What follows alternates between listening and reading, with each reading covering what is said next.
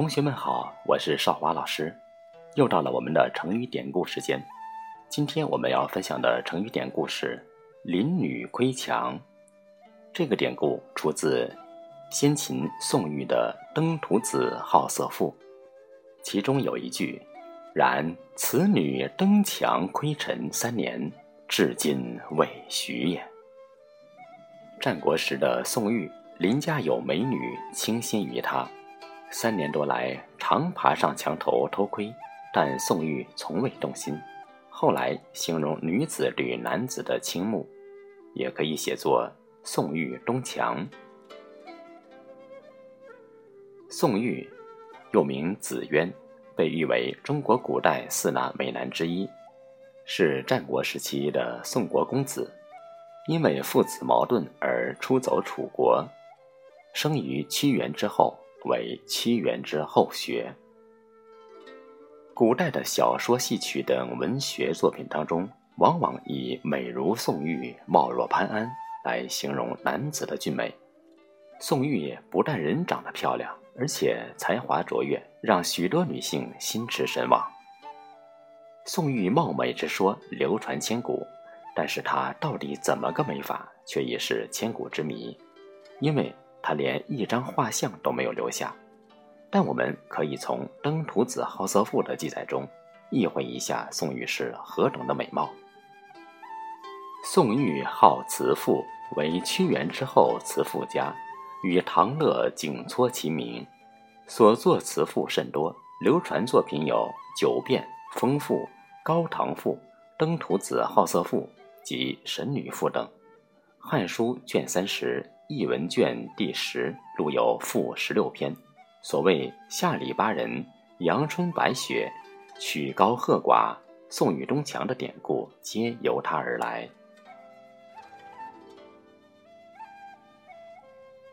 沉鱼落雁、闭月羞花，说的是中国古代四大美女。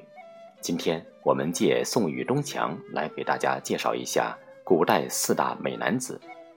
最常见的说法是。潘安、兰陵王、宋玉、魏介，这几位美男子都有一个共同的特征，就是才貌双全，或文学音乐修养极高，或文治武功威震华夏。据说啊，这些人出行的时候，都曾造成万人空巷、争相目睹的场面。下面我们来分别介绍一下，除了宋玉之外的另外三位美男子。第一位潘安，即潘岳，字安仁，西晋著名文学家，河南巩义人。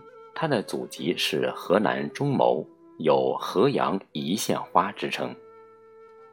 史书上直接说潘安长得漂亮，就三个字：美、姿、仪。他自然是外貌又好，气质又好。虽然书上并没有详细记载潘安到底五官如何、身高几尺，他的美貌却是件毋庸置疑的事情。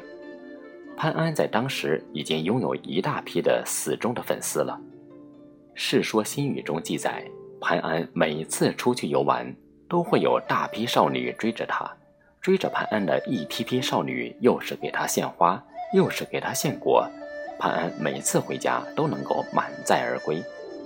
这就是“治国迎车”这个典故的由来。纵观潘安这一生，他集才情、美貌、专情和政治上的罪恶于一身，是一个复杂矛盾的生命个体。如若后人只记得他的美貌，那无疑是把他简单化了。在灿若星辰的芸芸美男当中，潘安能够在千百年岁月的洗礼之后。仍然作为一个美男子的符号被现代人所熟知，他英俊的外表和横溢的才华都是其流芳百世的原因。美男想不做昙花，内外兼修才是硬道理。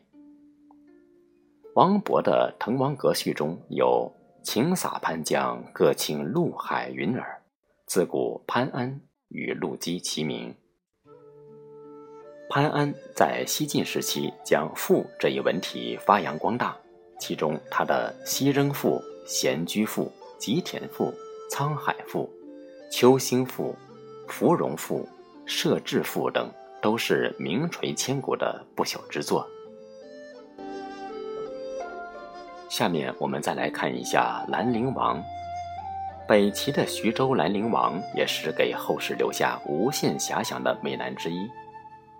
他的原名叫高长恭，又名高孝冠、高肃，是神武帝高欢之孙，文襄帝高澄第四子，其生母不详。南北朝时期北齐宗室将领，封爵为兰陵王。北齐战神面具下的悲情美男子，这两个词语都是用来形容兰陵王的。可见，兰陵王的影响究竟有多大？既是战神，又是美男，可谓是文武双全的绝世美男子呀。可正是这样一个男人，最后却因为太过完美而惨遭嫉妒，含冤而死。他有着成为传奇所需要的一切必要条件。比如神秘的出身，比如骁勇善战，比如他那充满血腥和杀戮的家族，又比如盛年时的含冤而死。而这些传奇中最绚烂的一笔，无疑是他那摄人心魄的美貌。关于兰陵王，有一个十分著名的传说：他相貌过于柔美，不足以威慑敌人，因此。每每戴面具上战场。邙山之战，北周攻击洛阳一带地区，围城却没有攻下。段韶、胡律光与高长恭奉命前往救援。段韶利用谋略打败北周军队，高长恭带了五百名骑兵冲进了北周的军队，到达被围的金庸城下。因为高长恭戴着面具，城中的人不确定其是敌军还是我军。高长恭摘下面具，露出一张美貌绝伦的脸，军心振奋，于是大捷。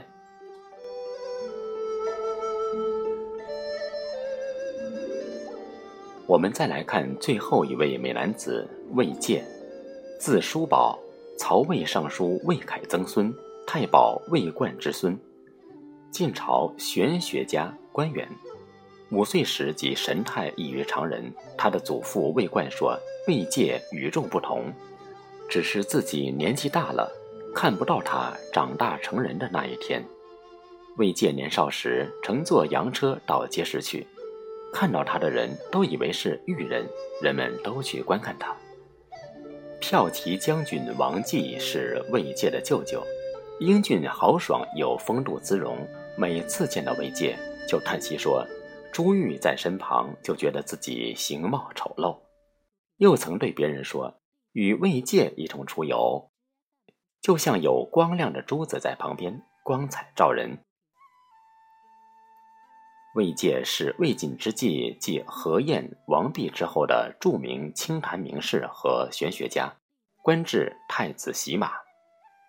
当时大将军王敦对长史谢坤说：“过去呀。”王弼在朝中的谈吐像金声，而此人在江表的言论如玉振，精微言论断绝了又接续。